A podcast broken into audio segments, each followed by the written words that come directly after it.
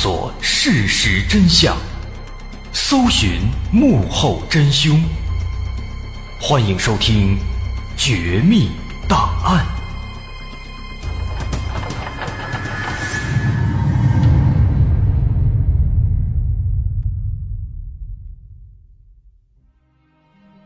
欢迎收听《绝密档案》，我是大碗。在一九七五年的八月二十号，美国航天局发射了一颗叫做“海盗一号”的探测卫星。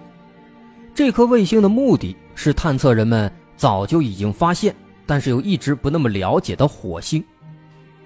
虽然说在此之前的十三年当中，美苏两国已经先后发射了十三颗火星探测卫星。但这次的这个海盗一号，它却是最为特殊的一个，因为它是人类发射的第一颗成功的登上火星的卫星。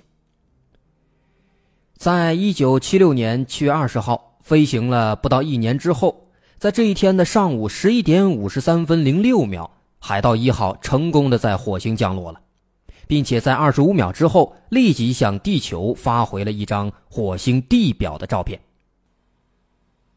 其实，在此之前的六天当中，海盗一号就已经开始这项工作了。他已经把大量的从火星上空拍的照片传回了地球。那么，也就是这些照片，让地球上的科学家们彻底震惊了，因为他们发现，在其中一张照片上，火星的地表竟然出现了一张人脸。这张照片。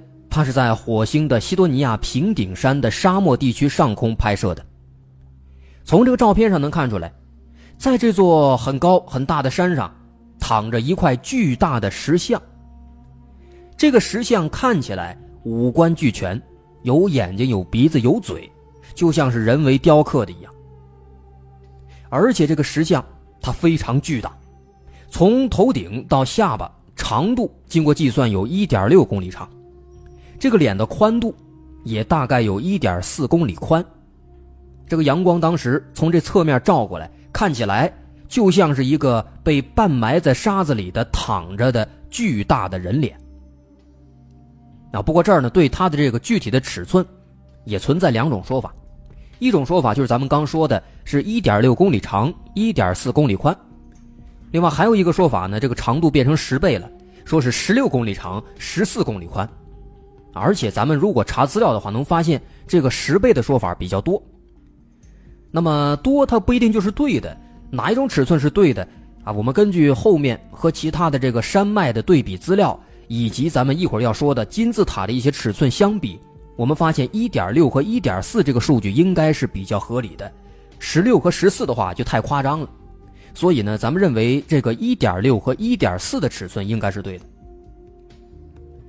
那么除了这个人脸石像啊啊，不仅仅是这个人脸，在距离这个人脸石像大概有九公里的地方呢，还发现照片上有四座类似金字塔的建筑物。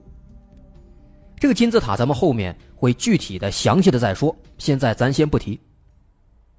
总之就是说，这个石像和这个金字塔的发现，立即就引起了全世界的轰动。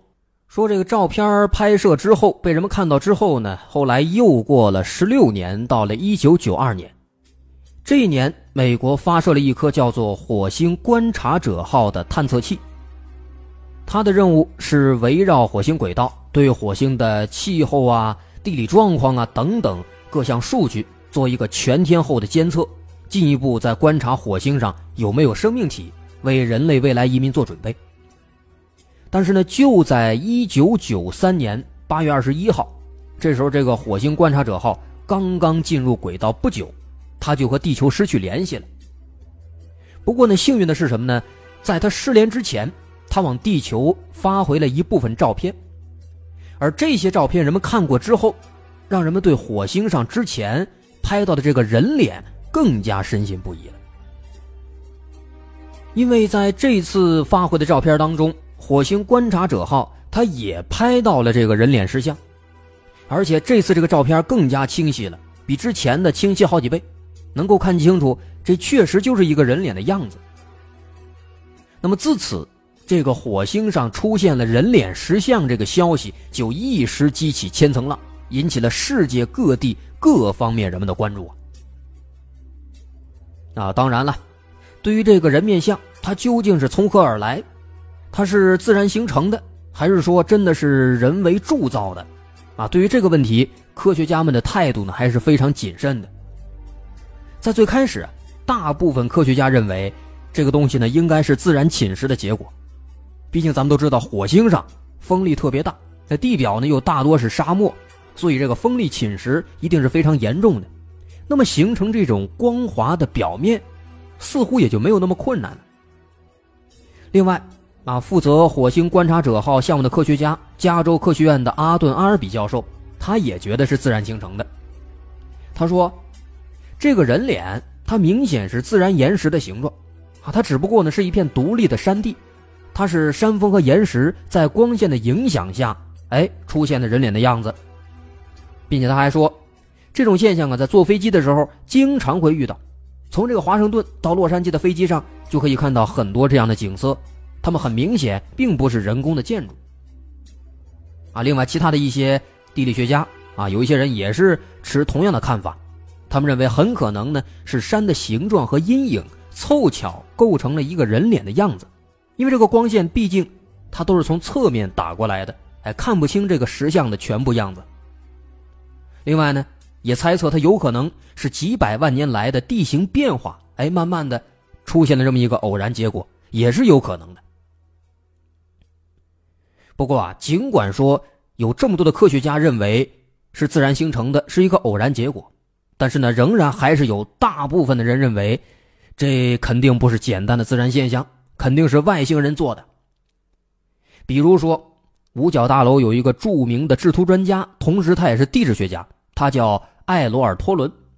他在研究这个照片之后就说了：“说人像的这个眼睛啊、鼻孔啊、嘴唇啊这些器官的样子，看起来非常的生动细致，而且呢，好像也是很对称的。另外，他这个人脸石像的朝向啊，通过这个测量。”能够发现它是正对着火星上的经线的，呈一个垂直状态。那么在自然界当中，能做到这种细致对称、这么精确的方位，这样的状态几乎是不可能存在的。那么也就表示这个人脸石像呢，不太可能是自然形成的。除此之外呢，还有一点，在火星上啊发现人脸石像的这个西多尼亚地区，这个地方它是非常特殊的。因为这里呢是火星的南部高原和北部平原的一个过渡带，相当于地球上的阿拉伯地区。在这个地方，在之前的一些研究当中，在这儿发现了大量的好像是建筑物的遗址，有很多各式各样的土墩子，像是远古时期留下来的墙的一部分，啊，这一点也是被科学家们证实的。所以在这些建筑遗址的附近，出了一个人脸石像。哎，这似乎也是不足为奇，也应该是正常现象。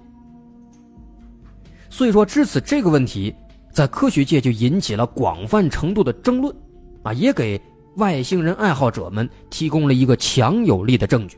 人们经常拿这个人脸石像来说事说这是火星人存在的证据。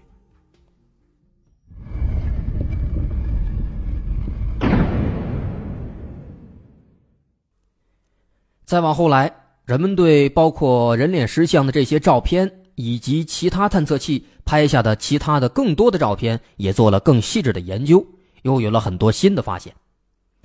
人们发现，在这个火星上，这个人脸石像它并不是很特殊的唯一的一个东西。因为咱们前面也说了，说火星上也发现金字塔了。没错，人们继续研究呢，发现在火星上啊，这些金字塔的数量还不少，特别特别多。比如在火星的南极地区，就有一个金字塔群。除了金字塔这些呢，还有一些其他的方方正正的其他的一些结构体，有的是五边形，有的六边形。科学家们研究之后呢，给这一群不明的建筑起了个名字，叫印加人城市，等于说给他一个代号，这么个意思。另外，在这个火星北半球的基道尼亚地区，还发现了一些疑似是道路和圆形的广场的痕迹。这些道路看起来很完整，而且呢，能够看出来铺的非常人性化，有的道路在修建的时候还特意绕过一些坑坑洼洼的地表，哎，这个东西看起来不像是自然形成的。那有关这个道路还有广场的图片，咱们也有，咱们等会儿呢也会放到公众号里，大伙儿也不要慌。咱们还是继续说，咱们应该都了解，火星上的气候条件是非常恶劣的。科学家推测，在火星这样的环境下，如果是咱们人类建造的公路，它一般大概会存在五千到一万年的时间，之后就会被侵蚀干净了。所以粗略算下来的话，这些在火星上发现的这个道路啊、广场之类的，科学家认为它的建成时间应该不会太久。那么，如果说这些道路、广场这些都是人为建造的，那么是不是也就表示火星智慧生命的存在时间离我们很近呢？这些问题，人们得到这个分析结论之后啊，全都震惊了。其实不管怎么说啊，说火星上有智慧生命也好，没有智慧生命也好，这些其实说白了都是我们现在的一个猜测，不知道他猜的对不对。那么我们现在想知道答案，想了解答案，我们需要继续往下去研究这个问题。这时候我们就必须要先明确一个前提，就是这个人面像跟这些金字塔呀，它们到底是不是人为的，是不是人造的？如果说我们知道了是，那么我们才能进一步的往下推论，认为有可能有智慧生命。那么现在这个问题我们应该怎么解决？如何去辨认它到底是不是人为的呢？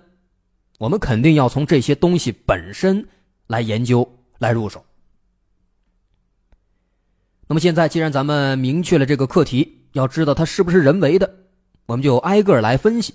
首先，我们先来看这个人脸石像。其实，在发现这个人脸石像最开始、最初的这几十年当中呢，不管是民间还是说当时的学术界，对于这个火星的人脸石像，很多人都是一个相信的态度，都认为这是火星人啊曾经存在的一个证据，所以当时呢也诞生了很多类似的一些影视作品，比如说很有名的有一个电影叫《火星人玩转地球》，啊，包括后来因为这个人脸石像，还以此为题拍了一个火星任务啊，都是跟这个火星、火星生物以及人脸石像有关系的一些影视剧。那么后来直到说一九九六年。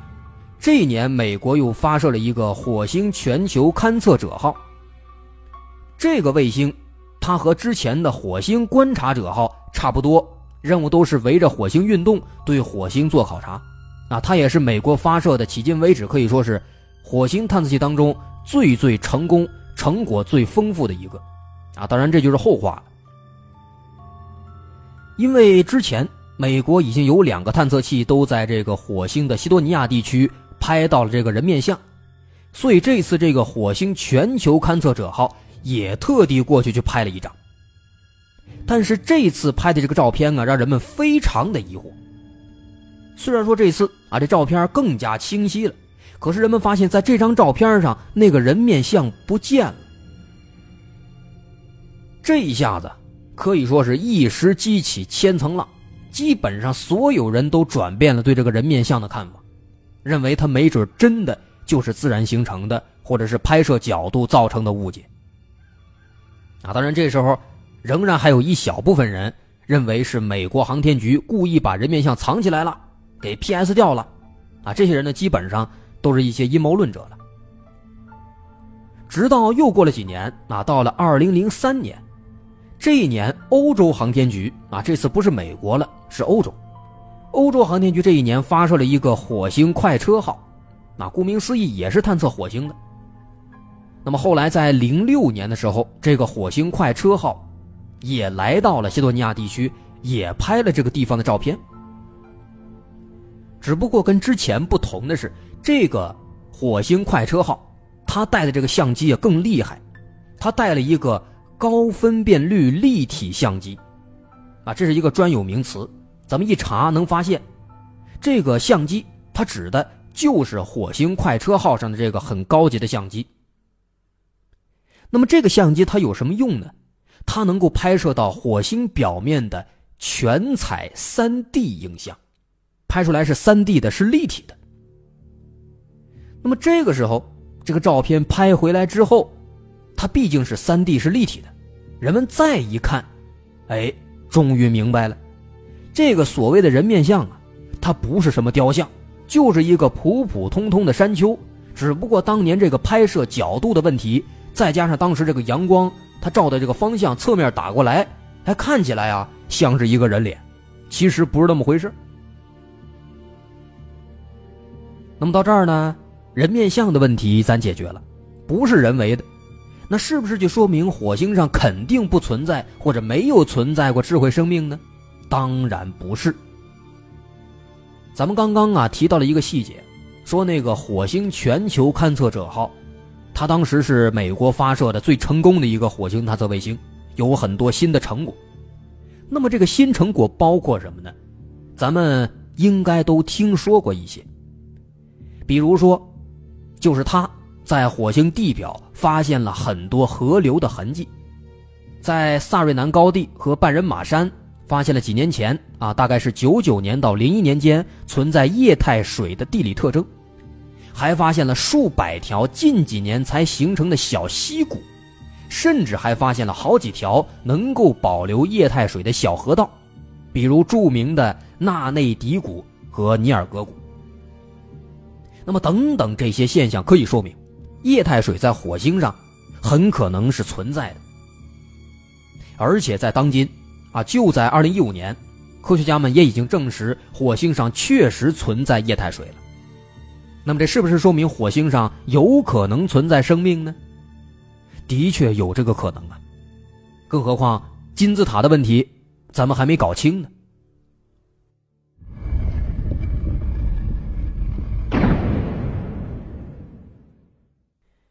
刚刚咱们说完了人面像，现在呢，咱们再来研究研究这个金字塔。要判断这个火星上的金字塔是不是人造的，有很多种方法，但是呢，我们的这个条件比较局限，我们只能看照片算数据，不能去实地的勘探去测量。所以呢，首先我们可以想到的最简单、最直接的判断方式，我们可以搞一搞这个数据，研究一下，我们可以算一下。火星金字塔的数据是不是和地球金字塔一样，都是那么精准、那么科学呀？每条边、每个角的长度和数值是不是符合某个固定的比例呀？如果是的话，我们可以认为自然原因是做不到这么精确的。科学家把火星金字塔和地球金字塔做了比较，啊，虽然通过照片我们只能够得到火星金字塔的一些简单数据，但仅仅从目前可以计算的这些数据来看。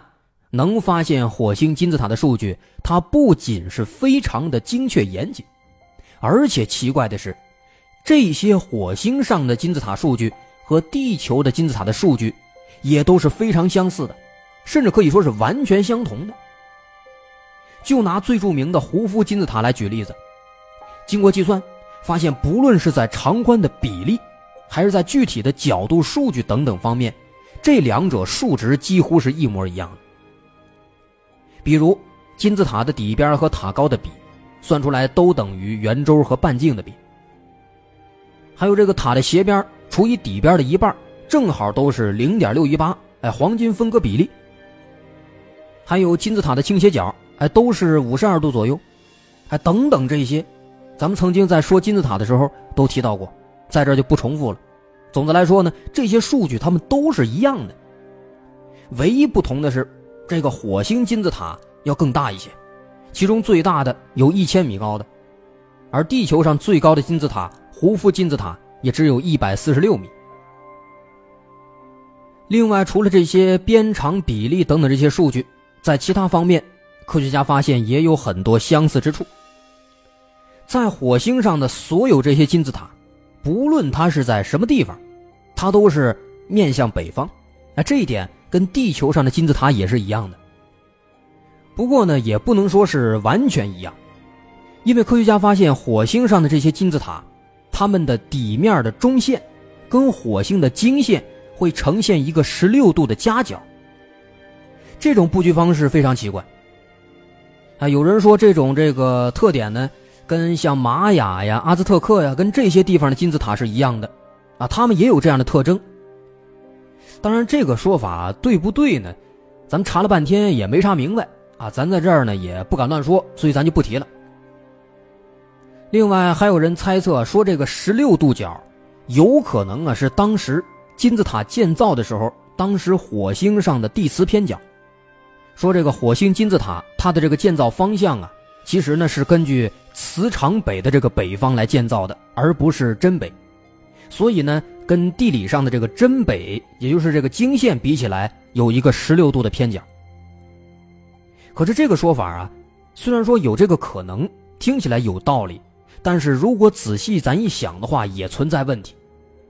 因为根据科学家推测，火星上的这个磁场早在三十九亿年前就消失了。那这些金字塔，它总不可能在火星上坚挺了三十九亿年吧？那肯定是不行的，早就侵蚀没了。那么这个十六度是怎么出来的？怎么回事呢？这个确实不好解释。那当然了，咱不管怎么说。这个现象能解释也好，不能解释也罢，这些特点它的存在，它基本都可以说明这些金字塔它绝对不是自然现象，自然现象不可能全都这么整齐划一。而且专家们估计，这些金字塔可能已经有五十万年历史了，而五十万年这么长的时间，根据推测，五十万年之前，当时的这个火星的气候，它应该是适合生物生存的。也因此，人们推测这些建筑呢，很可能是当年火星人建造留下的，甚至还有可能是其他外星人在火星上留下的。所以，这就是火星上这些金字塔能够告诉我们的信息，说这个火星上还没准真的存在过一些智慧生命。那么，另外除此之外啊，其实还有很多很多有趣的地方，比如咱们开头说的那个人脸石像。那当然，咱们已经知道那只是一个小山丘了，但是这个小山丘，就算它只是一个小山丘，它也有蹊跷的地方。曾经有人把这个山丘的侧面照片放大，然后呢一翻转之后，把这两半拼到一起，哎，发现这个时候啊，这个山丘的这个照片就变成了一个很诡异的图案了。这个图案像什么呢？像是埃及神话当中的法老的守护神荷鲁斯，鹰头人身。哎。这又跟埃及沾上边了，勾上边了，金字塔什么的，哎，包括这个荷鲁斯的这个像，哎，都差不多。另外呢，提到埃及，咱们还都会想起来狮身人面像，咱们曾经也专门的详细的讲过。哎，这个狮身人面像也有很多蹊跷之处，哎，跟这个什么这个狮子座之类的还有关系呢，跟天文有关系。那么人们发现，在火星上，火星当时拍的一些地表照片当中呢。也发现了一个类似狮身人面像的一个物体，啊，至于具体是不是，人们还得进一步研究。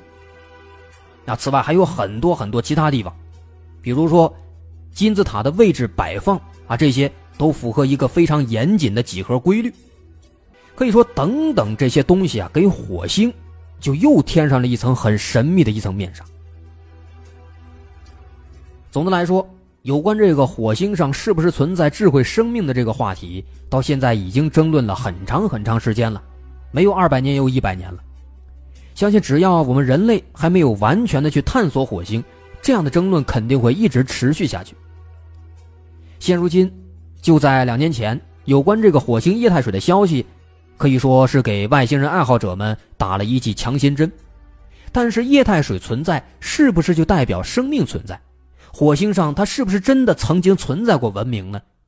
这些问题的答案，一时半会儿咱们肯定也是解不开的。不管怎么说吧，我们有理由相信，我们人类总有一天能够解开这些谜题，我们只能拭目以待了。今天咱们就说到这儿，我们下期再见。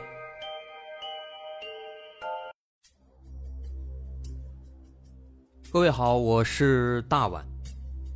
我们的《绝密档案》在喜马拉雅已经陪大家走过了一年多的时间，一年多的时间，我们更新了一百多期节目，在这一百多期的内容里，我们讲述了各种各样的怪奇事件。那在今后呢，我们也想尝试去做更多的其他类型的内容，比如一些自然怪象，比如有一些名人的黑幕，或者说是黑帮的发迹史。亦或是各种悬疑大案，以及更多的其他题材的探索。针对这些内容，目前我们也已经有了一个大概的规划，我们将会把这些内容做一个大概的整合，放在之后我们即将推出的一个新的专辑当中。这个专辑的名字暂定叫做《绝密档案：深夜调查局两百家尘封的未解之谜》当中。需要说的是，这个新专辑我们决定在喜马拉雅作为会员节目进行独家播出，总计有两百多集的内容。专辑上线时间将会在不久之后的九月九号。大家届时可以在喜马拉雅搜索关键词“绝密档案深夜调查局”，就能够找到这部新的专辑了。在上线前的这段时间当中，也欢迎大家添加我们喜马拉雅工作人员的微信：xmly 零三三零，也就是喜马拉雅四个字的拼音的首字母加零三三零，xmly 零三三零。添加微信之后。工作人员将会把大家拉进喜马拉雅官方的粉丝群，届时将会有不少福利活动，送喜点、送签名书等等其他惊喜在等着大家。需要特别说明的是，新专辑将会是喜马拉雅的会员专辑，也就是说，如果您是喜马拉雅的会员，就可以免费收听本专辑。目前，喜马拉雅的会员价格为每个月六块钱，六块钱就可以听到我们的两百多集故事，也是很划算了。希望大家能够多多理解，多多捧场。九月九号，我们不见不散。